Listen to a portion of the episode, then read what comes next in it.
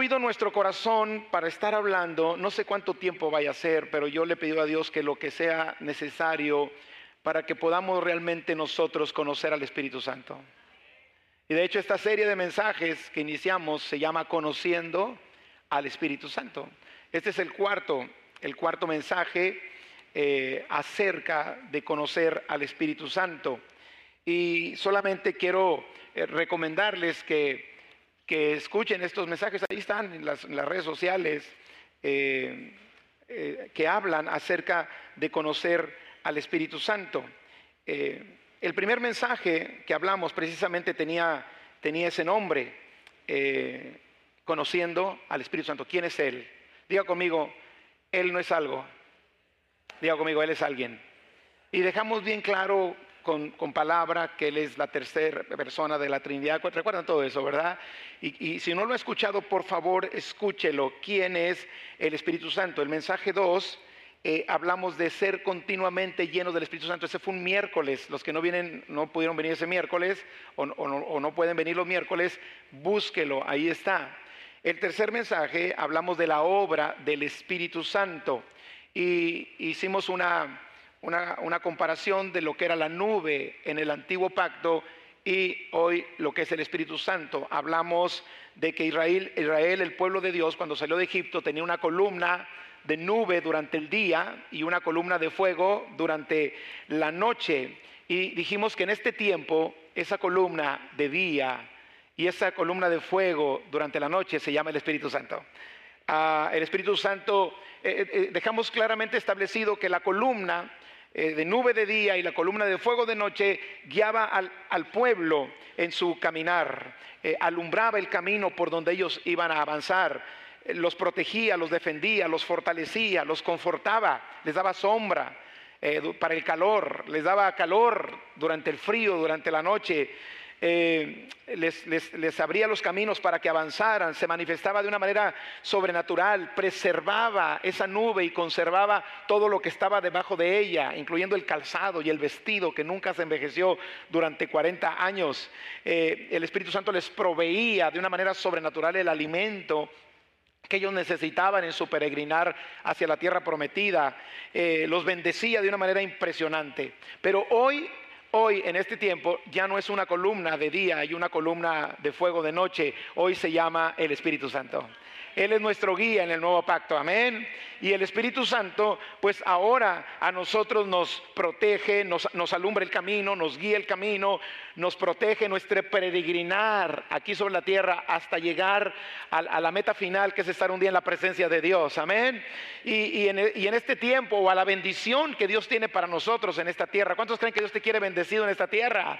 El salmista dijo, yo sé que veré la bondad de Dios en la tierra de los vivientes. Hay gente que está esperando a morirse para ser bendecido. No, usted puede ser bendecido aquí. Amén. Y como consecuencia, usted tiene vida eterna en Cristo. Entonces, en nuestro peregrinar sobre la tierra, el Señor, el Espíritu Santo nos protege, nos defiende, nos fortalece, nos conforta, nos ayuda a avanzar, se manifiesta sobrenaturalmente, nos preserva, nos conserva lo que tenemos, lo que Dios nos ha dado, nos provee y nos bendice. Ahora, la diferencia de esa nube eh, de día y esa columna de fuego de noche contra ahora el Espíritu Santo es que la nube era visible, el Espíritu Santo es invisible. Y a veces la gente cree más en lo que ve que en lo que no se ve.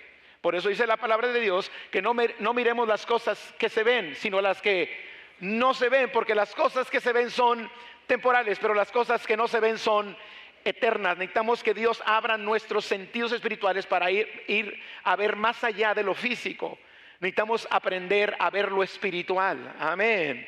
Porque el Espíritu Santo no se ve, pero aunque no lo veas, Él está ahí.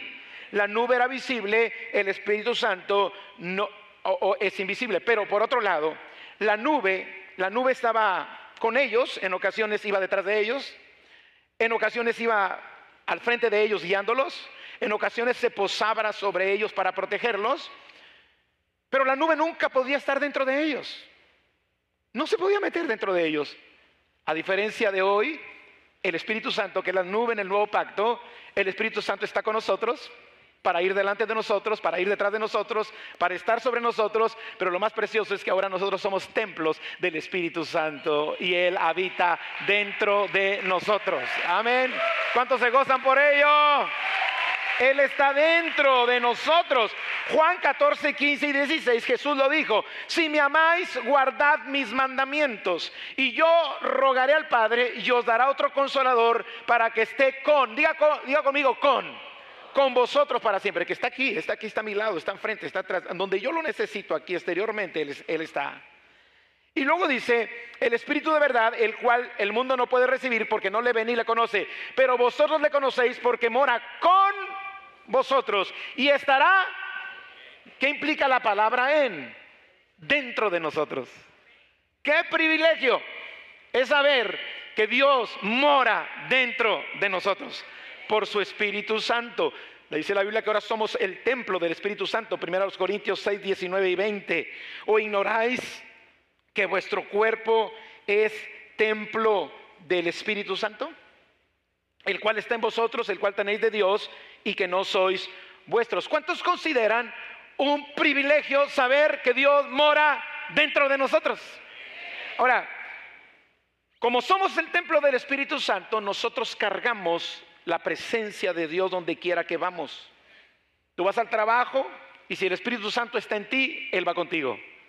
¿No crees que vienes a la iglesia, me encontré con el Señor, me voy, el Espíritu Santo se quedó en la iglesia, en el templo, en la casa de Dios y yo me fui a enfrentar la vida y me voy solo? No, el Espíritu Santo va contigo porque el Espíritu Santo está en ti. Vas a la oficina, cargas la presencia de Dios, vas a la escuela, cargas la presencia de Dios. Donde quiera que vas, tienes la seguridad de la presencia de Dios que te guía, que te alumbra, que te protege, que te preserva, que te bendice, provee, fortalece, te acompaña en tu camino a la bendición y a las promesas de Dios, te da descanso y fortalece tu vida. ¿Cuántos consideran un gran privilegio que el Espíritu Santo esté dentro de nosotros? También Jesús dijo en, en Hechos 1.8, cuando ya se iba a despedir e iba a ascender al cielo, dijo, eh, no se vayan de Jerusalén, quédense porque ustedes van a recibir poder cuando haya venido sobre ustedes el Espíritu Santo. Diga conmigo, el Espíritu está sobre mí, el Espíritu Santo está conmigo y el Espíritu Santo está dentro de mí. Es un gran privilegio, pero acuérdese que a todo gran privilegio existe una gran responsabilidad. Porque Él está ahí cuando, cuando hacemos las cosas que no debemos. Él está ahí. Él está presente. Él está presente en lo que actuamos.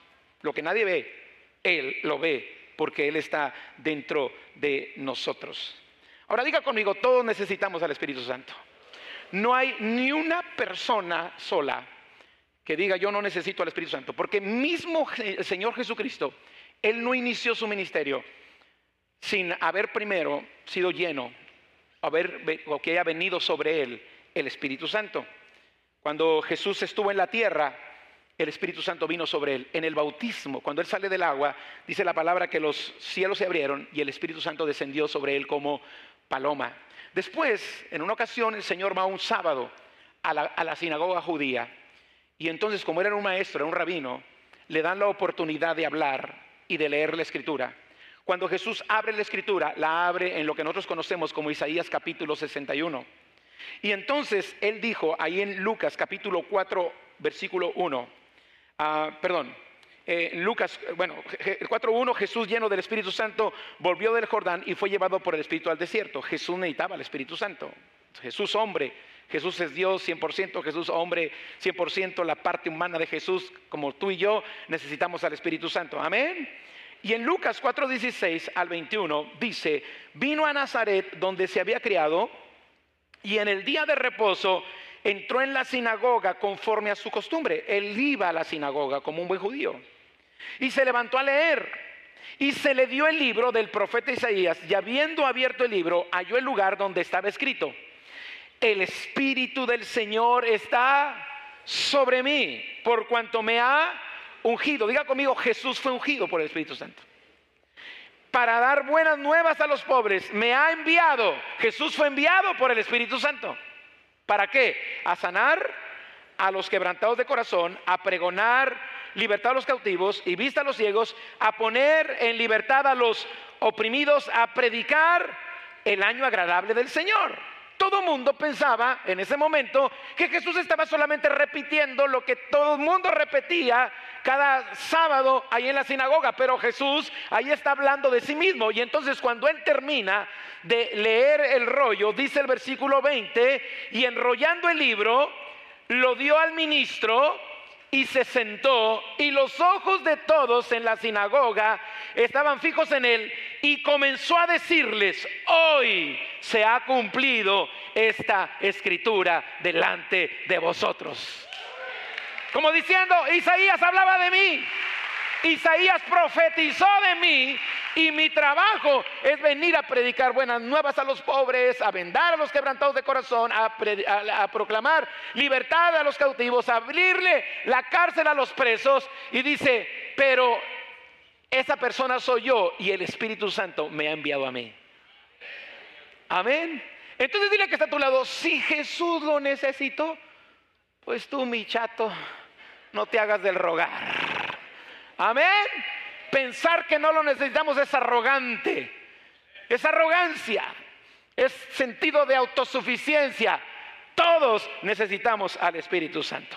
Los primeros creyentes fueron llenos del Espíritu Santo para poder predicar el mensaje que Jesús les dejó en Hechos capítulo 2. En Hechos 10 dice la Biblia que cuando fue Pedro con Cornelio, el Espíritu Santo cayó sobre la vida de Cornelio y de toda su familia. Y en todo el libro de los Hechos vemos el operar del Espíritu Santo en la vida de todos los creyentes. Nosotros, todos nosotros, diga conmigo, todos nosotros, yo necesito al Espíritu Santo.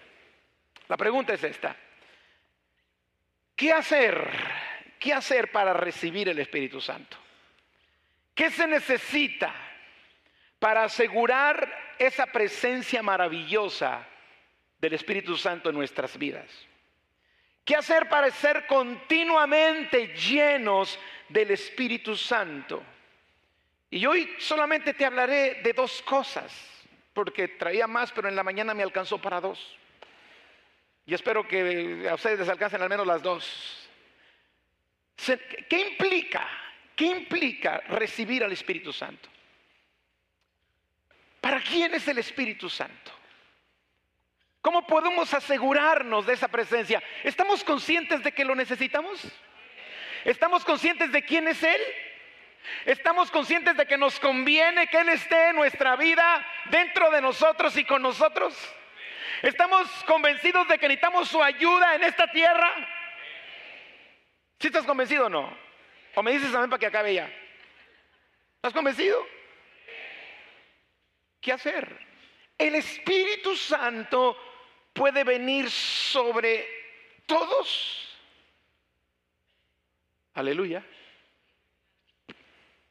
¿Qué, ¿Qué, implica para mí? ¿Qué tengo que hacer yo? Para poder recibir el Espíritu Santo. Mire, el Espíritu Santo no puede habitar donde hay pecado, porque Él es el Espíritu. Aleluya.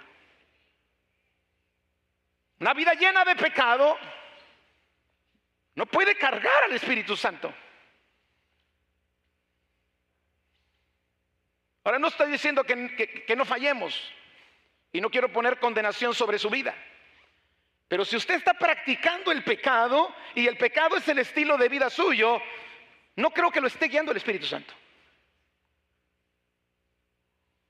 No me miren tan feo. Yo se lo voy a probar con la Biblia. Porque el Espíritu Santo es santo. Cuando Israel sale de Egipto, en el momento en que estaba en Egipto, la nube no estaba. Cuando Israel sale de Egipto y empieza su peregrinar, la nube vino. Para nosotros, Egipto es el mundo, la manera de vivir antigua, el pecado. Y mientras estemos en Egipto, la nube no se va a presentar. La nube se va a presentar cuando salgamos de Egipto para llevarnos a la tierra de bendición. Porque el Espíritu Santo es santo. Eso quiere decir que si yo no he recibido a Cristo como mi Señor y mi Salvador y no he tenido un encuentro con Él para limpiar mis pecados y mi maldad, el Espíritu Santo puede convencerme, hacerme ver que estoy mal, porque Él es el que convence de pecado, de justicia y de juicio, pero pretender que el Espíritu Santo more sobre mí o esté en mí y camine conmigo viviendo una vida de pecado es muy riesgoso. Porque el Espíritu Santo es santo. Ahora, si el Espíritu Santo es santo, ¿qué implica para el ser humano recibir el Espíritu Santo? Implica una palabra, una palabra, diga conmigo arrepentimiento. Arrepentimiento. Se habla poco hoy del arrepentimiento.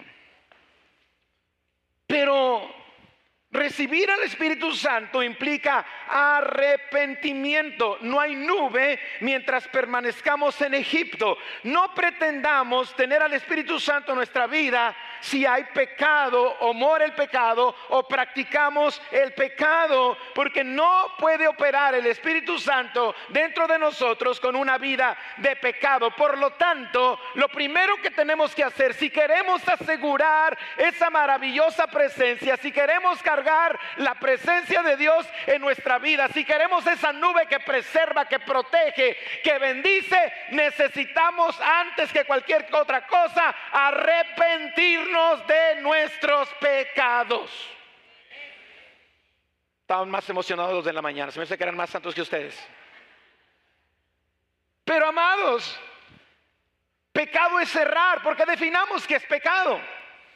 Porque hoy hay miles de opiniones de que es bueno y que es malo. La Biblia dice que en los últimos tiempos habrá quien a lo bueno le llamaría malo y a lo malo le llamaría bueno, que harían de la luz tinieblas y de las tinieblas luz, que lo amargo lo harían ver como dulce y lo dulce lo habrían de ver como amargo. Y estamos viviendo esos tiempos.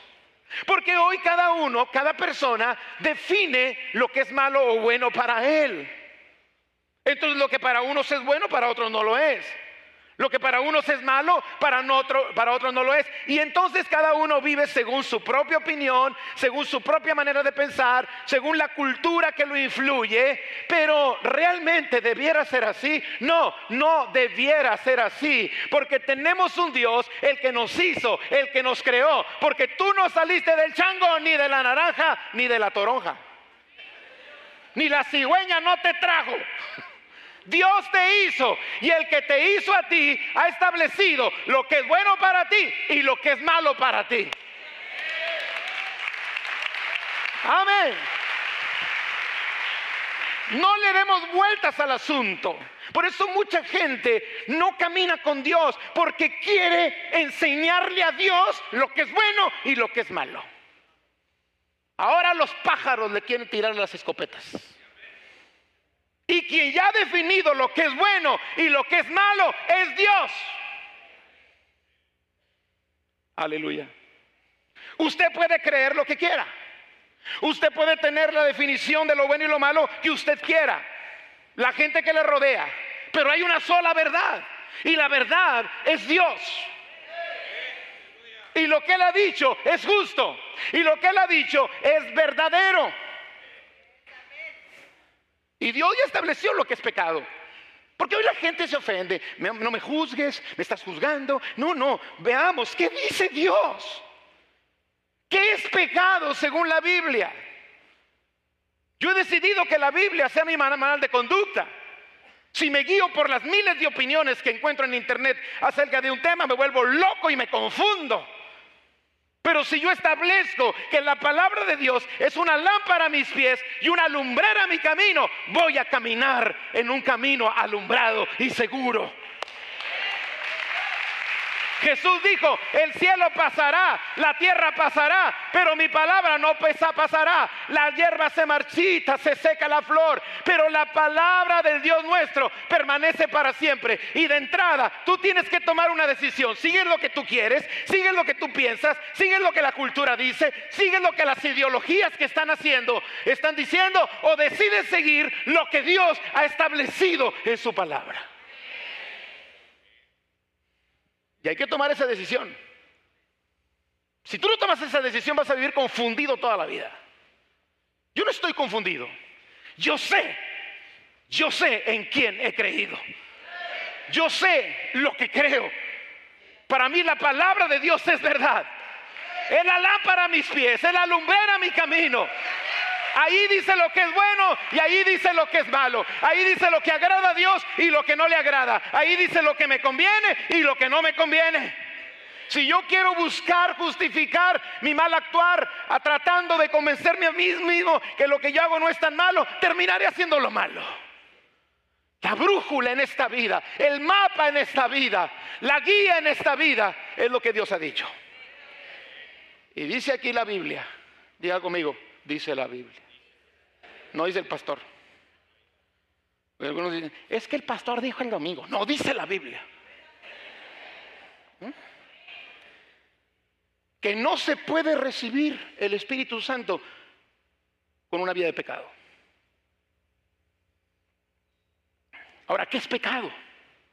Pecado es errar. Pecado es fallar al blanco. Pecado es ir en contra de la voluntad de Dios.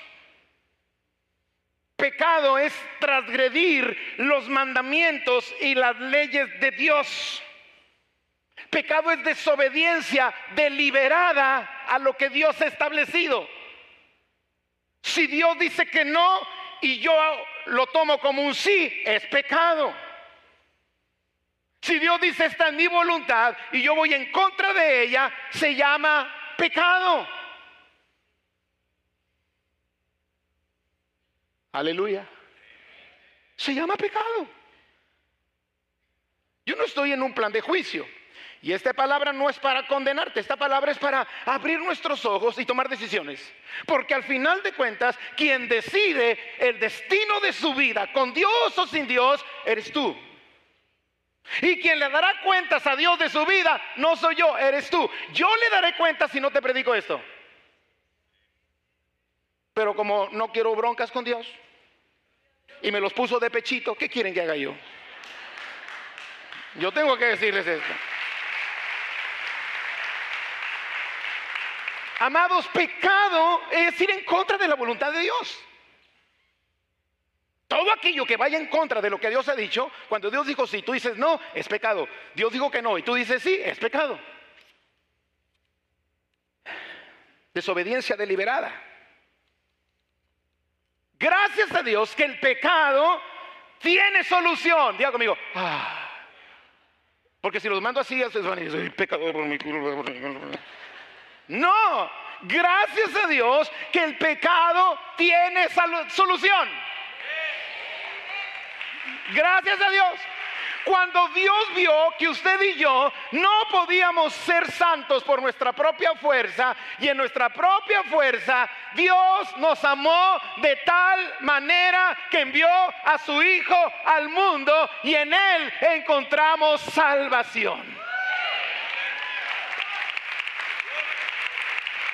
Dice el apóstol Pablo, el mensaje que predicamos es que Cristo murió por nuestros pecados. Isaías 53 dice que Jesús herido fue por nuestras rebeliones, molido por nuestros pecados. El castigo de nuestra paz fue sobre él y por su llaga hemos sido curados. Pero la pregunta es esta, entonces, ese beneficio de lo que Cristo hizo se da en automático, no, Señor. ese beneficio necesita una respuesta de parte tuya. O sea, no se da en automático. Cristo murió y murió por nuestros pecados.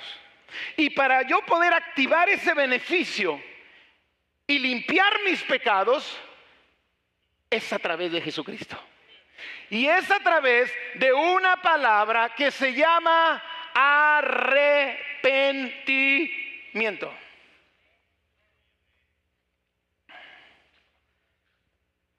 Arrepentimiento fue el mensaje de Cristo y de los apóstoles. Marcos 1, 14 y 15, después de que Juan fue encarcelado, Jesús vino a Galilea predicando el Evangelio del Reino de Dios, diciendo, perdón, el tiempo se ha cumplido. Se me quiso salir el té de manzanilla. Diciendo el tiempo se ha cumplido y el reino de Dios se ha acercado. ¿Y cuál era la instrucción de Jesús? ¿Cuál era? ¿Cuál era? Arrepiéntanse y crean al Evangelio. Hechos 20, 20 y 21, palabras de Pablo. Y como nada que fuese útil, he, rehuido de anunciaros y enseñaros públicamente y por las casas, testificando a judíos y a gentiles acerca del arrepentimiento para con Dios. ¿Acerca de qué? ¿Cuál era el mensaje de Pablo? Arrepentimiento y de la fe en Jesucristo. Amados, el arrepentimiento, diga conmigo, es un mandato de Dios. Dios nos manda arrepentirnos. Hechos 17:30. En la antigüedad Dios pasó por alto la ignorancia de la gente acerca de estas cosas, pero ahora Él manda, diga conmigo, Él manda. ¿Quién manda? Dios manda que todo el mundo en todas partes se arrepienta de sus pecados y vuelva a Él. Eso quiere decir que no se da en automático, que hay una orden de arrepentirnos y cuando cumplimos esa orden, entonces entra la salvación. Amados, sin arrepentimiento no hay perdón. Y si no hay perdón, no hay salvación. Lucas 13:3, palabras de Jesús. Os digo, no, antes, si no os arrepentís, todos pereceréis igualmente. Segunda de Pedro 3:9. El Señor no retarda su promesa, su promesa de regresar, de su siguiente venida. Porque la gente estaba esperando, ¿cuándo viene el Señor? ¿Cuándo viene el Señor? ¿Cuándo viene el Señor? Y Pedro les da una respuesta. Y le dicen, mire, saben, el Señor no, no es que no esté cumpliendo la promesa. Eh, y no está retardándola, según algunos la tienen por tardanza, porque están diciendo que se tarda demasiado, sino que es paciente para con nosotros, no queriendo que ninguno perezca, sino que todos procedan al arrepentimiento. Eso me indica que si no hay arrepentimiento, perezco. Aleluya. Pero arrepentimiento, amados, es necesario para recibir el Espíritu Santo. Hechos 2, 37 y 38. Al oír esto, era el mensaje de Pedro, Recuerden que cayó el Espíritu Santo en Hechos capítulo 2, hablaban en otras lenguas, según el Espíritu les daba lenguas repartidos como de fuego, ah, pensaban que estaban borrachos, oían gente de diferentes naciones, los oían, hablar en su propio idioma y dicen, pues ¿cómo sabe este? Y de pronto Pedro se levanta y les predica lleno del Espíritu Santo, levanta y, les predica. Y aquel Pedro amedrentado, aquel Pedro que tenía miedo de, que lo fueran a capturar y hacerle daño con Jesús, porque hasta eso lo negó, recuerdan ustedes la historia, ahora está lleno del Espíritu Santo y se levanta y les predica. Y les dice, ustedes mataron al autor de la vida, ustedes crucificaron al Hijo de Dios, ustedes lo colgaron en un madero. Pero Él ha resucitado y por ese Cristo resucitado es que ahora este hombre ha sido en su misma presencia sanado por Él. Y dice la palabra de Dios ahí en Hechos 2, 37 y 38, al oír esto, se compungieron de corazón y dijeron a Pedro y a los otros apóstoles, varones hermanos, ¿qué haremos? Pedro les dijo, ¿qué les dijo Pedro? Arrepentidos. O sea, él no empezó con el típico mensaje, ven tal como estás. Dios te ama como eres. Eso es cierto. Tú puedes ir a Dios tal como estás, pero te aseguro que si llegas tal como estás y no estás bien, Él te va a cambiar.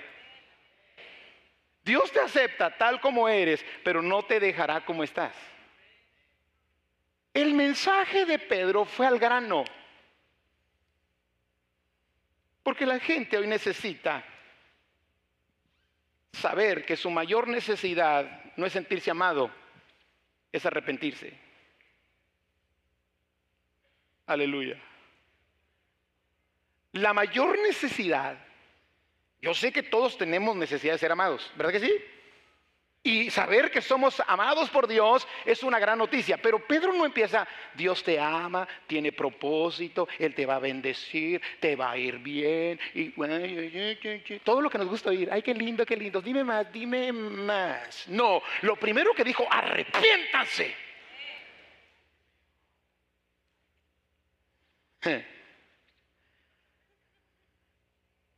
¿Estoy mintiendo o lo está diciendo la Biblia? Si a usted no le gusta, arránquele la hoja esa, arránquele ese pedazo. Pero lo primero que le les dijo, no, no, es eso que a la gente le gusta ir, ven, ven, ven. Ah, todo eso es, es parte del mensaje, lo hacemos aquí.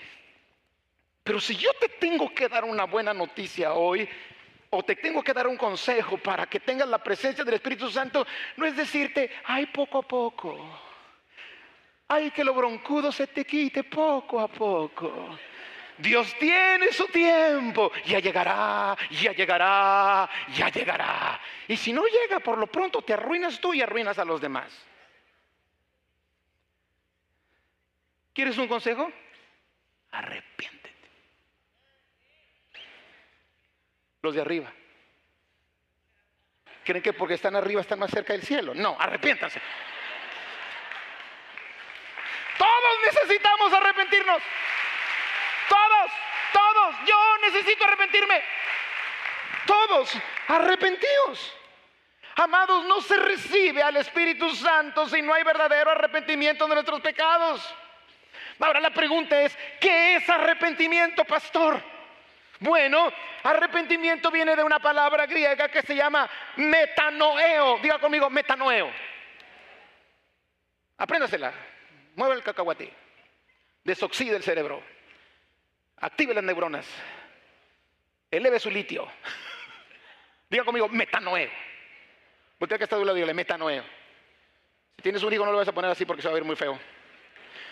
Metanoeo, escuche, la palabra arrepentimiento o metanoeo es cambiar la manera de pensar un cambio de mentalidad. Nosotros hemos sido formados por el pecado.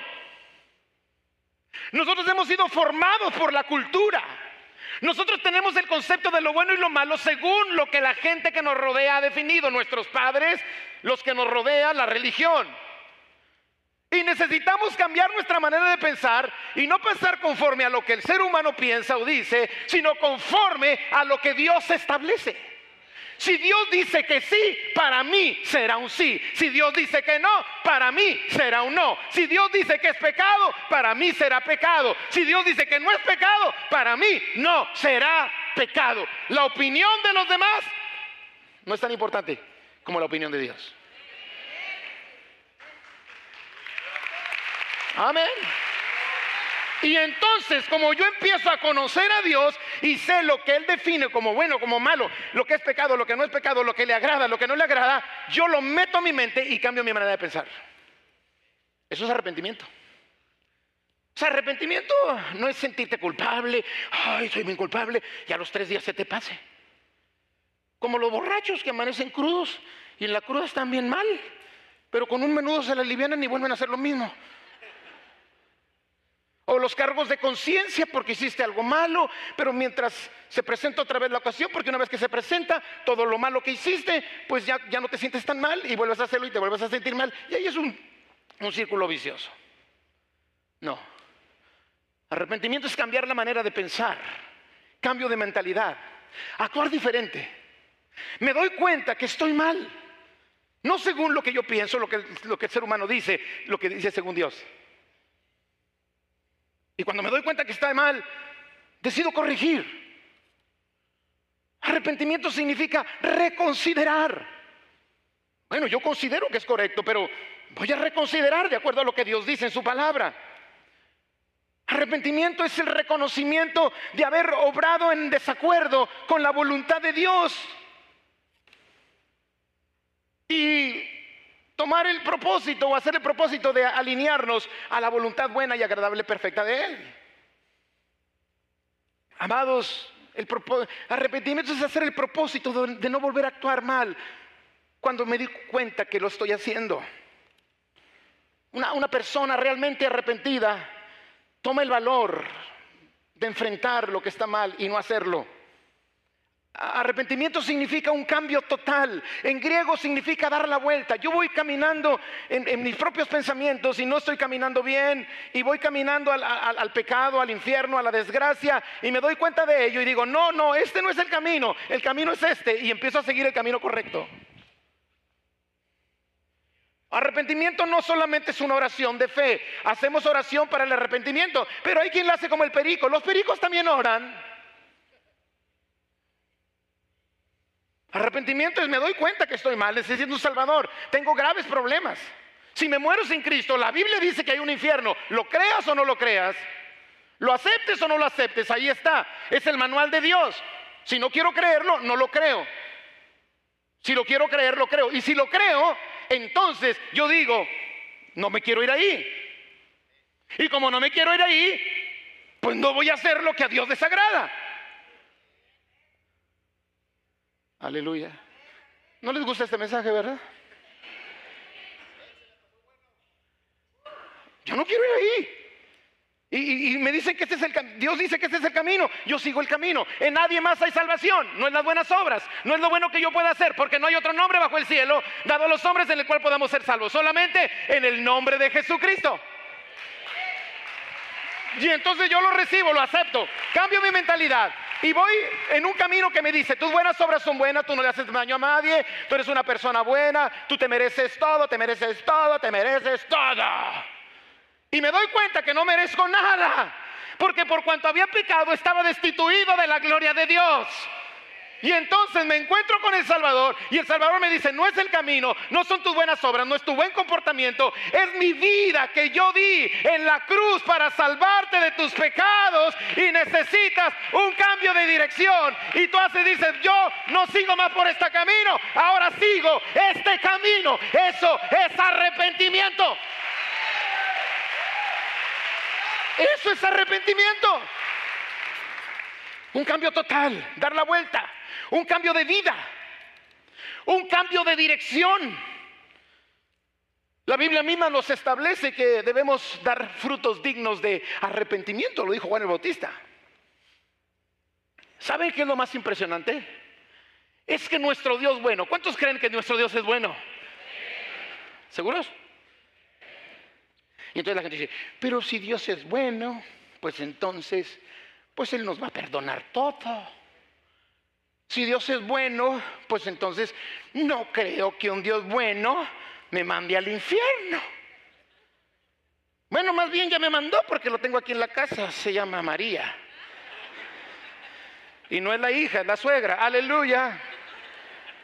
Y empiezan a justificar sus cosas y a decir, no creo, no creo. mire, mi chato, no es lo que tú crees, ni lo que el pastor te dice, es lo que Dios te dice. Y yo no creo que eso sea pecado, y yo no creo que esto esté mal, y yo no, y hoy la gente quiere vivir así, pero poco pregunta, ¿y tú qué piensas, Señor? Poco escudriña, ¿y tú qué quieres, Señor? Y una vez que lo sé, me arrepiento de haber actuado mal, me avergüenzo de haber actuado mal y comienzo a actuar bien. ¿Saben ustedes que el Dios bueno, diga conmigo, el Dios bueno, porque a veces tenemos el concepto del Dios bueno que así como un viejito así ya grande, como que ya no tiene ganas de corregir a nadie, ya está cansado. Y, ay, pórtate bien, ándale. Dice la Biblia que el Dios bueno, porque es bueno, nos va a guiar a nosotros a arrepentirnos. Porque Él sabe que sin arrepentimiento no hay salvación. Y si no hay salvación, hay un destino eterno de perdición. Él en su bondad, como el Padre bueno que corrige a sus hijos, como el Padre bueno que, le que, muestra a sus hijos el camino, Dios nos guía al arrepentimiento. Dice el apóstol Pablo que la benignidad de Dios nos guía al arrepentimiento. Romanos 2.4. O menospreciáis las riquezas de su benignidad, paciencia y longanimidad, ignorando que su benignidad te guía al arrepentimiento. O sea, nuestro Dios bueno, amados, escúchenlo bien, no te dejará ir por un camino que te haga daño. Por eso tiene que haber un cambio de dirección. Aleluya. Por eso tiene que haber un cambio, dar, dar vuelta. Por eso nos lleva al arrepentimiento. Nuestro Dios bueno nos llevará a un cambio de mentalidad, un cambio de vida, un cambio de dirección. Lo digo con todo respeto, no se sienta agredido, le tengo que decir la palabra de Dios y usted pídale al Espíritu Santo que le confirme. Si usted dice que aceptó a Jesús y sigue viviendo como vivía en el mundo, usted no se ha arrepentido. Usted se ha emocionado. Espero que tenga la iglesia llena el próximo domingo.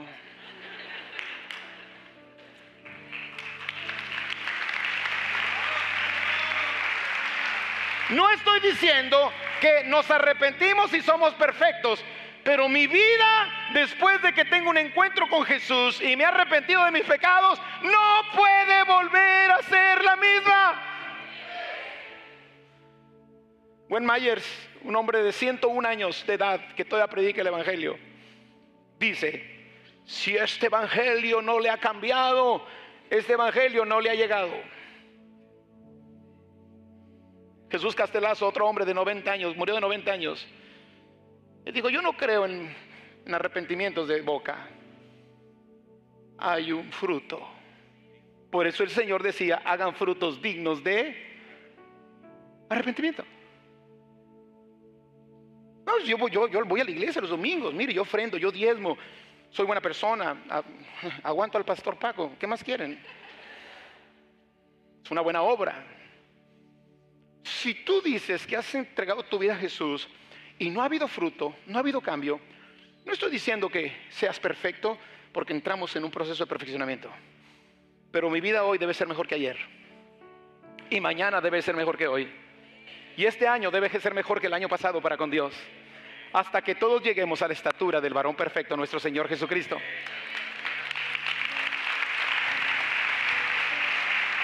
Pero si tú dices me arrepentí y sigues fornicando y adulterando y robando y mintiendo y esa es tu práctica, tú no estás arrepentido.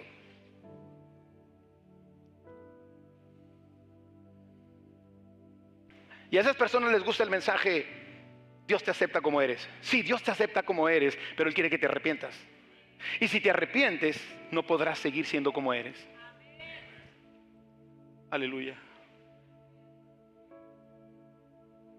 Necesitamos arrepentirnos. Ahora, hay señales de un verdadero arrepentimiento. Le platico dos, no más dos.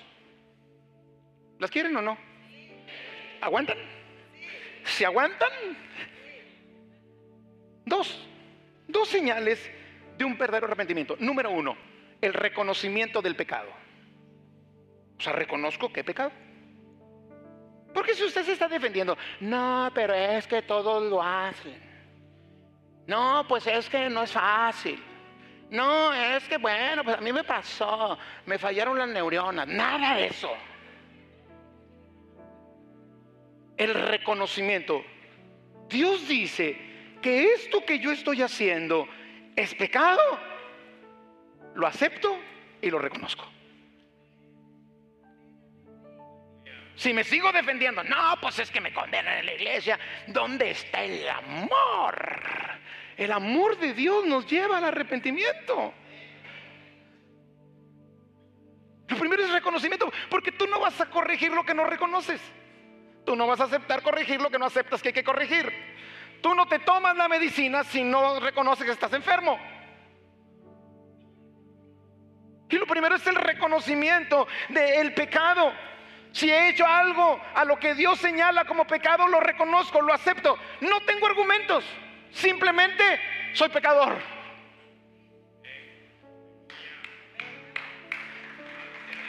Lo soy. Ante la gente para ser injusto, ante la gente seré una buena persona, pero sabes una cosa, lo que importa es ante Dios como somos. David, ¿sabe cuál fue el éxito de David después de haber hecho un pecado tan garrafal como el que cometió? Que reconoció su pecado. ¿Cuál fue el problema de Saúl? Que nunca quiso reconocerlo. Saúl perdió todo. David, ahora de su descendencia, vino Jesucristo. ¿Y cuál fue la diferencia entre uno y otro? Que David reconoció.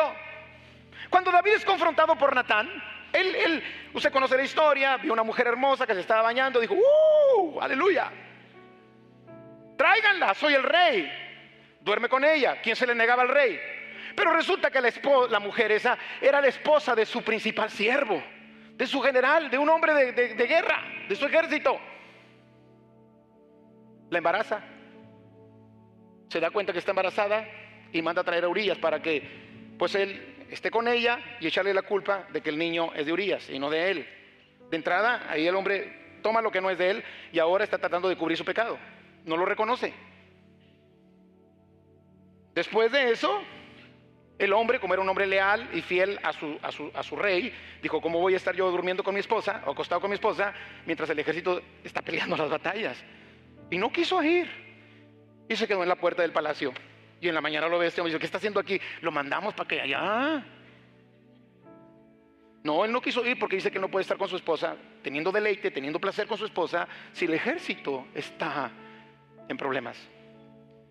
Bueno, cómprele unas tecates que no sean light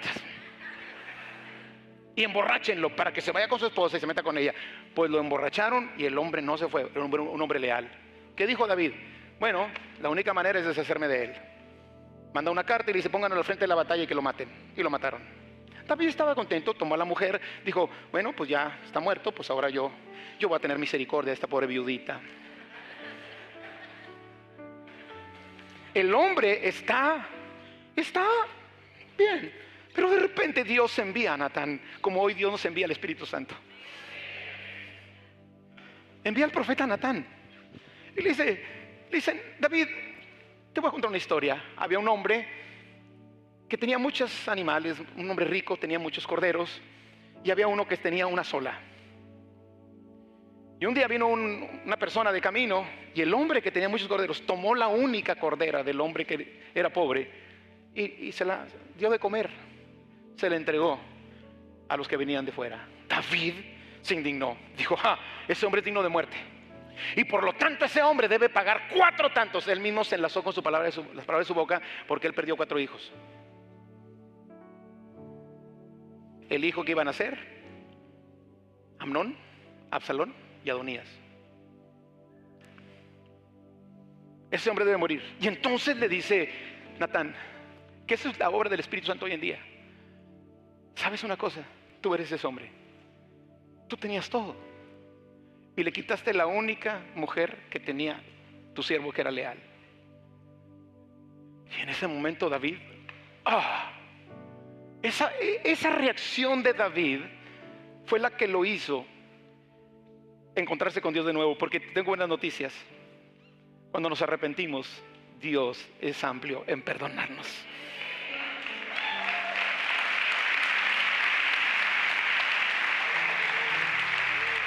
Y dice la palabra que ah, David se da cuenta de eso y escribe dos salmos. Algunos historiadores dicen que David duró en una depresión tremenda durante dos años.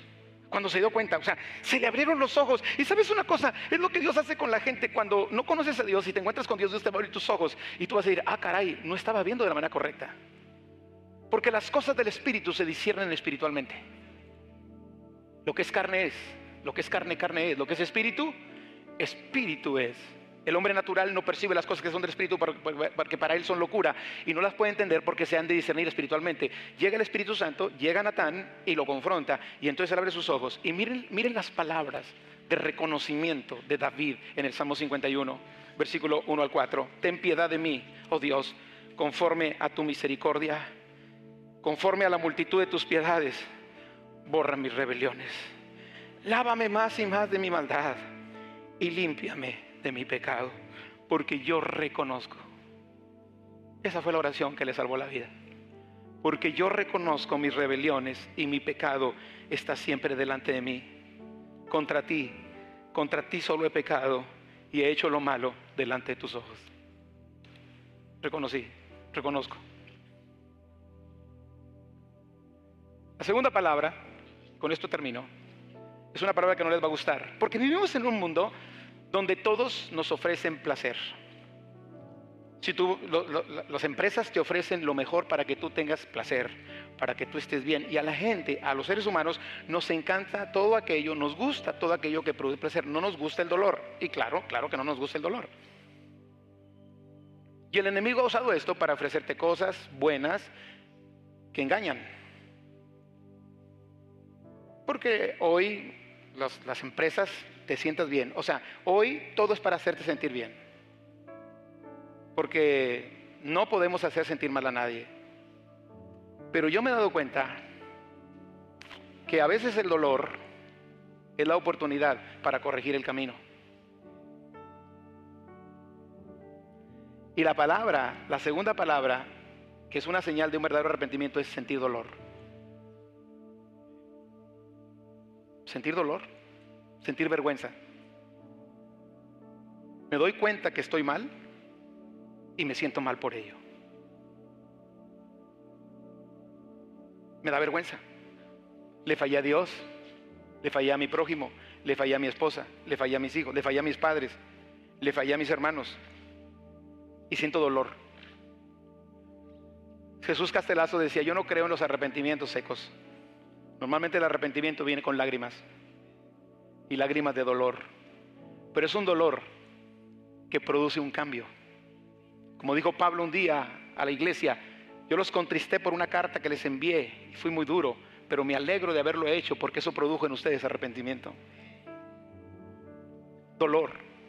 Hoy, decir, quiero sentirme mal para convertirme en alguien bien, no es posible ante la mentalidad y la ideología del, tiempo moderno.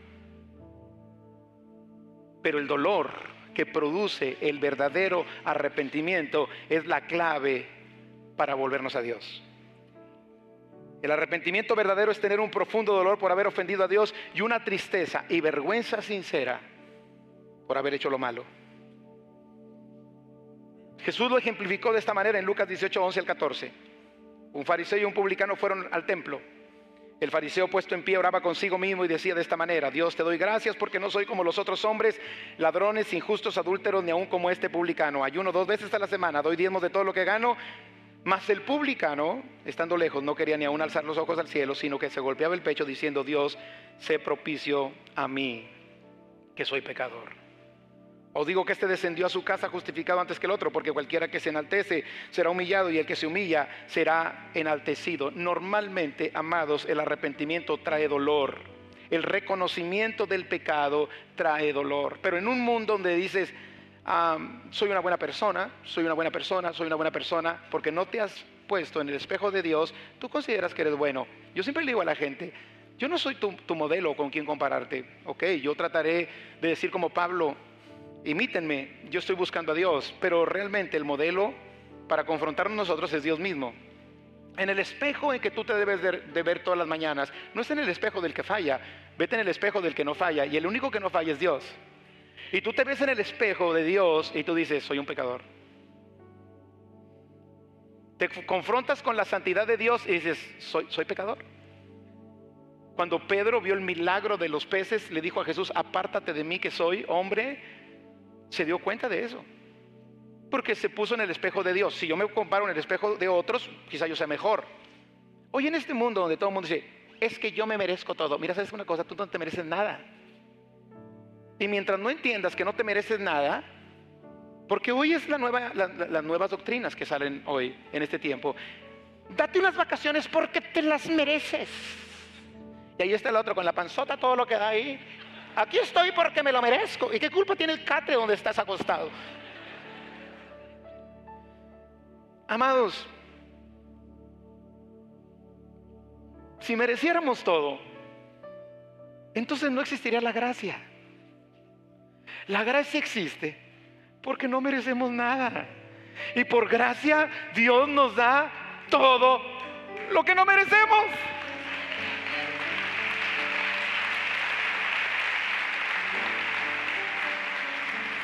Amados, la Biblia dice que Dios es Dios de misericordia.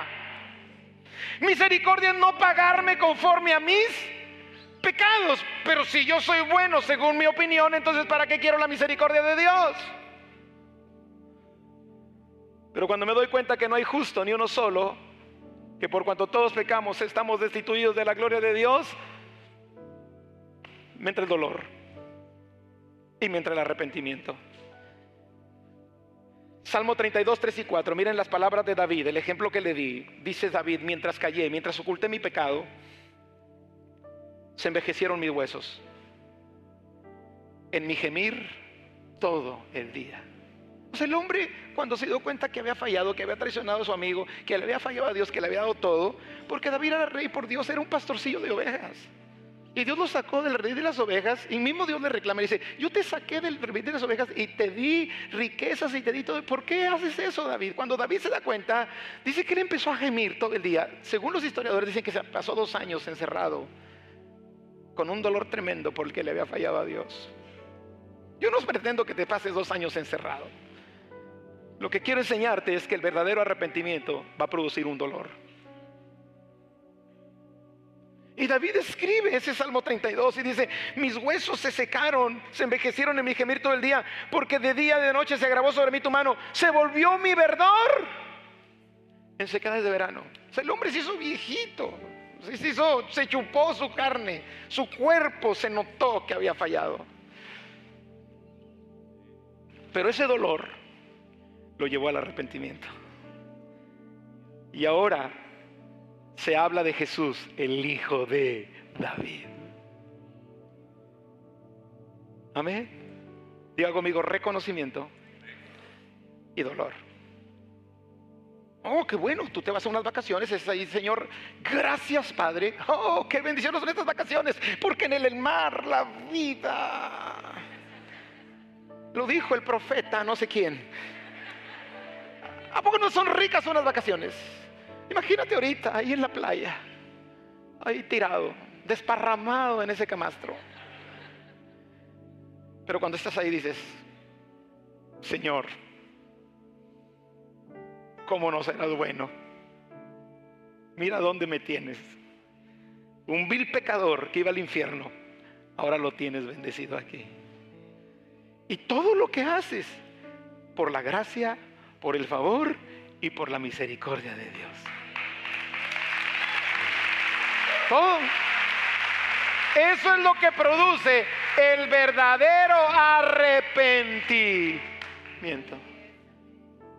El verdadero arrepentimiento también me lleva a mí a que cuando otro falla, así como Dios tuvo misericordia de mí, yo quiero que también la tenga de Él. Porque el perdón es un regalo del cielo. Ahí nos vamos a quedar. Este mensaje continuará. Amén. Den un aplauso al Señor.